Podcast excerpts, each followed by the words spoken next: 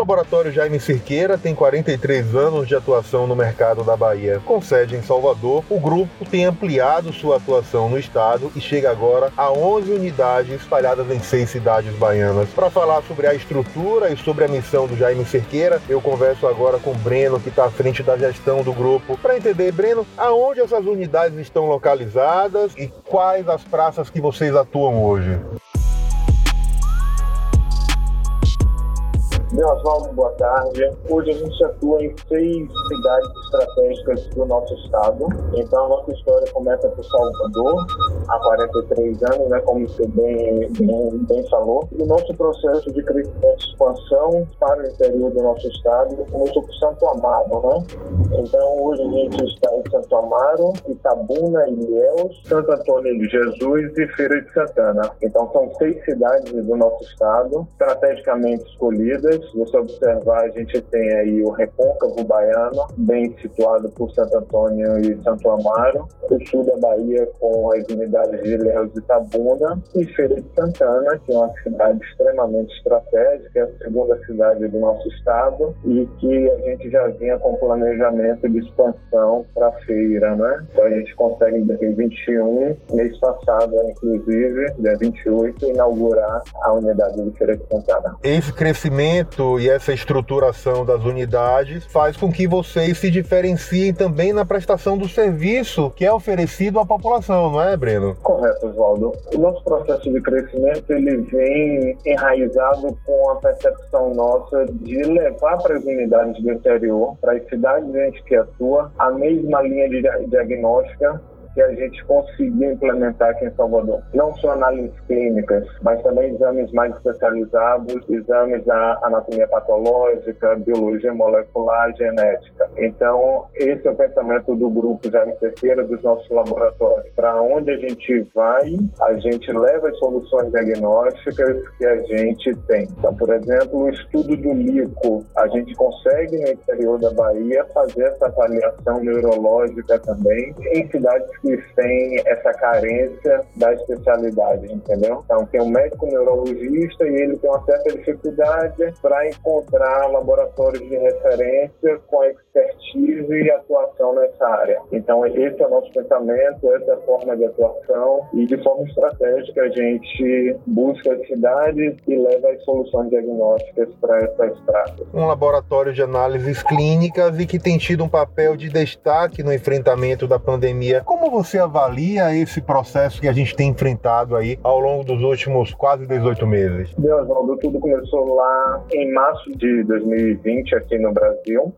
como um insight que nos deu no final de 2019, início de 2020, até numa conversa informal entre eu e Bruno, que é meu irmão, que é meu sócio, que é o nosso diretor científico. A gente falou da pandemia que estava acontecendo já chegando à Europa e à América do Norte, e a gente imaginou essa pandemia no Brasil e como a gente iria se posicionar. E assim a gente fez. Em janeiro a gente acabou fazendo um pedido de compras de reagentes, estruturando a nossa área técnica para esse exame especificamente, complementando a nossa estrutura. A pandemia chegou, a gente estava preparado, desempenhamos nosso papel na linha de frente como um dos primeiros laboratórios chancelados pelo LACEN e assim foram esses 18 meses aproximadamente de pandemia. Então, de fato, a gente teve, esteve na vanguarda desse processo aqui na, no nosso estado, na nossa cidade, e conseguimos atuar desde o início, sem interrupção. E hoje a gente está, graças a Deus, nessa decrescente aí dos casos, dos óbitos, e a gente consegue uma atuação e uma percepção desse cenário de uma forma panorâmica, né? Além da testagem da Covid, quais os principais serviços serviços que vocês oferecem hoje no Jaime Cerqueira? O que é mais demandado por parte da população e até mesmo pela, pela comunidade médica? Bem, Oswaldo, é, é uma pergunta interessante, porque a gente pode fazer essa avaliação por cidade que a gente atua e cada uma delas tem de fato um perfil, uma demanda mais peculiar. Se a gente for avaliar de uma maneira global a nossa demanda, a gente tem exames voltados para a parte de biologia molecular, uma questão especializada, exames voltados para a saúde do casal, né, voltados para fertilidade. Então, isso, isso, isso nos dá um, um lastro, um conhecimento diferenciado dos demais laboratórios da nossa cidade. Estão focados nos exames de rotina, mas além disso, a gente vem com essa expertise dos exames moleculares, por exemplo, os exames de HPV, que faz uma avaliação de um rastreio do câncer do colo uterino. Então, a gente tem essa, esse foco também para a saúde do casal, para a fertilidade e doenças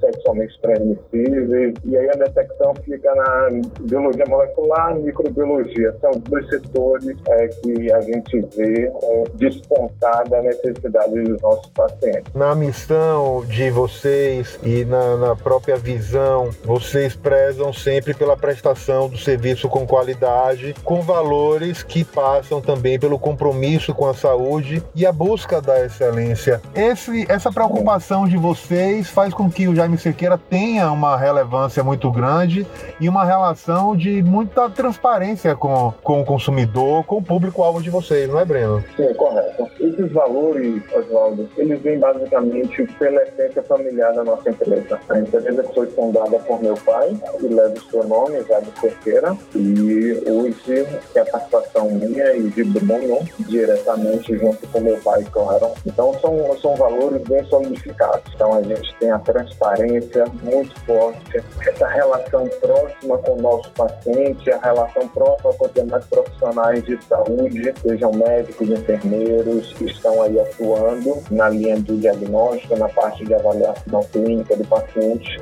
Então, nos dá a tranquilidade de mirar lá na frente, de levar soluções diagnósticas com extrema qualidade, com uma preocupação nossa principal. O nosso resultado, o nosso foco está no nosso paciente, entendeu? Uhum. Então, isso nos traz essa clareza e o nosso objetivo vai ser atingido com a satisfação do nosso cliente, com a certeza da qualidade do nosso resultado. Para a gente finalizar, o que é que a gente pode falar de planos aí para os próximos meses? O que é que está no raio de atuação de vocês aí para esse crescimento e esse fortalecimento do grupo? Então, a pandemia não afastou o nosso planejamento estratégico de crescimento e expansão. Alguns projetos foram apenas pausados e outros tiveram o seu curso mantido mesmo com a pandemia. Na é toa que a gente conseguiu abrir a unidade de Feira Santana mês passado e a gente tem mais uma unidade para Salvador, provavelmente ainda este mês de setembro, no mais tardar o mês de outubro. Para 2022 temos projetos novos, voltados também à abertura de novas unidades, pelo menos em mais uma cidade do nosso estado. Então, o nosso processo ele é contínuo, é seguro, é bem planejado e a gente não faz um, um crescimento desordenado e a gente busca essa, essa interação, essa solidez do nosso, do nosso trabalho em cada cidade que a gente atua e que a gente vai passar a atuar futuramente. Então, tem projetos novos, ainda alguns que precisam de um certo sigilo, mas logo em breve a gente vai estar divulgando novas, novas unidades pelo, pelo Estado e já também nas cidades que a gente atua. E tem projetos com é, atuação dentro de, de instituições hospitalares, tem novas unidades, então são coisas que estão engatilhadas já para o ano de 2022.